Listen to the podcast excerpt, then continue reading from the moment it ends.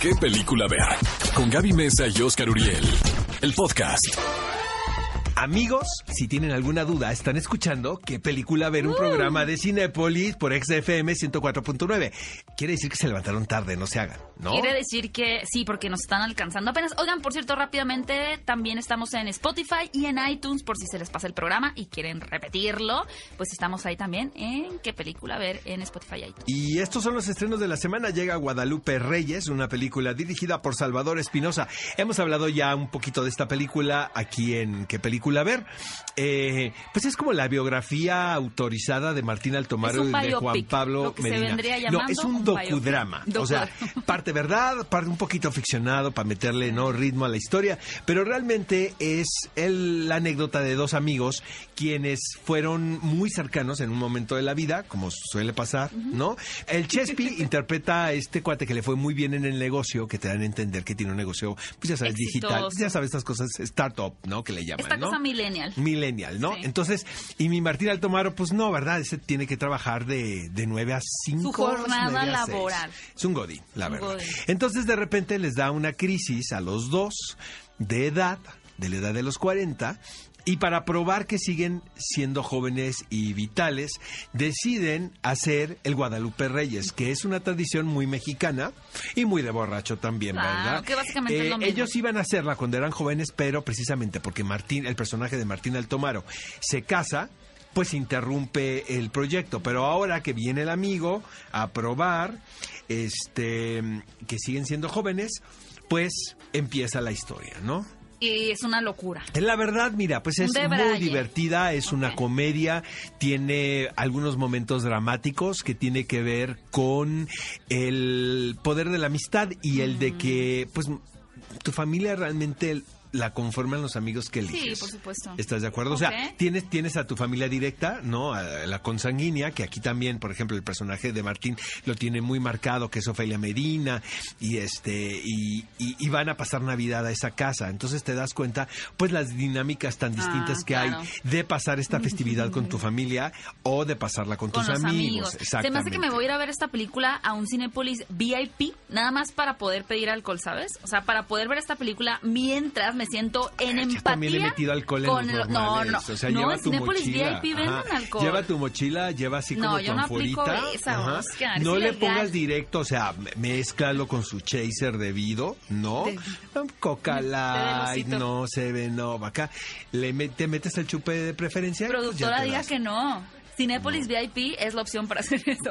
Oigan, y para quienes son amantes del género de terror, como siempre, Cinépolis está presente con una cinta. Fíjense qué curioso, porque el ganador del Oscar, Gary Oldman, es un protagonista de esta cinta titulada La posesión de Mary. Y yo creo que, aunque ahora es un poquito más usual y el género de terror está levantándose con nuevas historias y construcciones más sólidas, pues sigue siendo interesante ver a un actor ganador del Oscar en este tipo de relatos. Aquí básicamente es una familia que sale en un barco hacia el océano. Están muy felices hasta que descubren que una maldición está acechando ese pequeño barco nada indefenso. Obviamente la idea va a ser que nosotros, como audiencia, queramos descifrar qué está pasando y ver también las dinámicas, cómo se van retorciendo entre cada uno de los integrantes. Amigos, también llega a la pantalla grande El Informante o en inglés Killer Man, protagonizada por Liam Hemsworth. Es una película de acción que va de la vida de un hombre que se dedica a lavar dinero. ¿No? Da un giro violento cuando policías corruptos matan a su prometida, o sea, a Miley Cyrus, quien está embarazada y además Pero no es Miley Cyrus en la secuestra película, a su ¿verdad? mejor amigo. Por supuesto O sea, que tú no. le metiste eso a tu cosecha. No vaya a que ser que no. vayan a ver la película esperando No, ver a pero Miley él sí se imaginaba a Miley Cyrus Él en sí, ese personaje. para entrar en Era su personaje. motivación. Oigan, cinéfilos, ¿qué em, propuesta tan interesante nos llega este fin de semana? Una propuesta mexicana titulada Niebla de Culpa. Resulta que el director eh, Francisco Lares Goiti eh, nos habla... Chisco, le dicen. Chis- Chisco. Ajá, ajá. Dice que a la película le empezaron a decir como Romita, ¿no? ¿Por qué le empezaron a decir Romita? Uno, porque estuvo en producción simultánea, por así decir, con Roma, que pues ya ni les tengo que contar de ella. Esa es una. Segunda, es una película en blanco y negro. Y tercera, tiene que ver con cuestiones de empleados domésticos. Pero la diferencia y que es bien importante esta película y me gusta mucho la la historia es que nos intenta demostrar lo importante que es ser conscientes del analfabetismo que hay en el país. Esto a través de una historia que le pasó al director, no tan cruda como lo vamos a ver en la película, pero en donde el personaje deja encargado a sus hijos a un empleado doméstico que no sabe escribir ni leer, por lo cual cuando se enferma esta criatura, pues no sabe ni qué medicinas tiene que darle, ni cuál es la dosis, ni nada. La receta no la sabe leer, básicamente, por lo cual va a ser un grave problema. Además, también cuenta con la participación de Marina de Tavira, esta película. Yo creo que vale mucho la pena que vayan a verla este fin de semana. Es importante, contundente y está muy bien realizada. Niebla de culpa.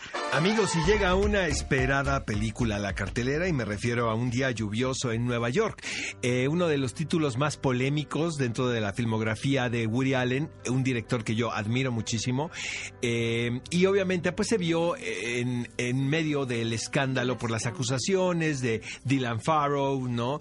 Y, y que varios actores pues apoyaron todo este movimiento y se manifestaron. Actores y se, de esta película Sí, incluso, exactamente, ¿no? porque lo agarró justo haciendo esta película. Pero no solamente eso, amigos, sino que también él tenía un uh, contrato con Amazon Studios y lo rescindieron.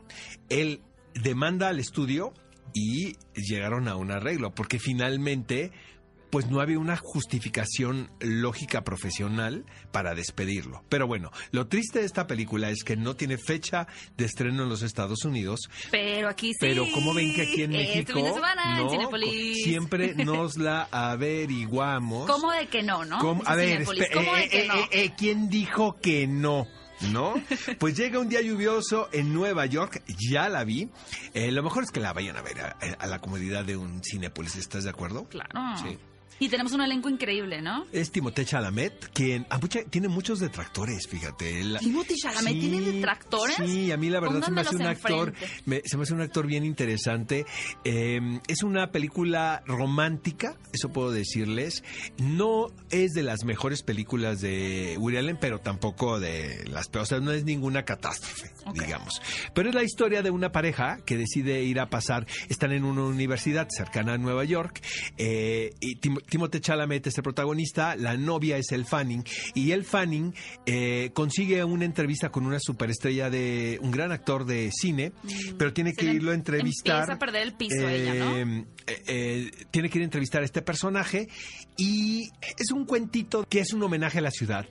Como este lugar y esta magia que tiene Nueva York, es particularmente, que es una ciudad que te puede llevar desde un extremo hasta el otro, con solo caminar unas cuadras, eh, que en la mañana puedes estar trabajando en una oficina y en la noche puedes estar en una gran reunión reunido de estrellas. También está eh, Diego Luna que interpreta a un actor muy famoso, eh, una especie como de Antonio Banderas. ¿sabes? Y también aparece Selena Gómez en un personaje muy importante en la historia, no les voy a contar más, pero la pasé bien. La pasé la bien con esta este de película. Un día lluvioso en Nueva York. Y finalmente llega Wild Rose, dirigida por Tom Harper. Una anécdota muy vista en el cine también, una persona de una clase media que tiene aspiraciones de convertirse en una gran estrella. Sus limitantes es que acaba de salir de la cárcel y que tiene dos hijos de los cuales tiene que responsabilizarse. Por lo cual va a entrar en este conflicto con la mamá principalmente de sí, está bien que quieras seguir tus sueños, pero la verdad es que tienes otras cosas más importantes de las cuales hacerte cargo. Lo que me gusta mucho de esta película es que al tratarse de una producción británica, pues eh, cuando vemos producciones de este estilo hollywoodense son como muy motivacionales, muy aspiracionales y aquí son más realistas, más crudos, por lo cual podemos ver un choque entre el clásico relato de sigue tus sueños hollywoodense y la realidad de este tipo de cine europeo que te enseña pues que a veces aunque queramos algo muy fuerte, el deseo y la necesidad no son suficientes para triunfar. Wild Rose, un gran título también que pueden ver este fin de semana en Cinépolis. No olviden escribirnos a través de nuestras redes sociales qué estreno van a ir a ver este fin de semana. ¿Se les antoja la película de Woody Allen, la cinta de terror, la película mexicana? Cuéntenos utilizando el hashtag qué película ver arrobando a Cinepolis Exa o no arroben si no quieren, pero usen el hashtag qué película ver. Ve a Cinépolis y utiliza el hashtag qué película ver. Escúchanos en vivo todos los sábados a las 10 de la mañana en ExaFM 104.9.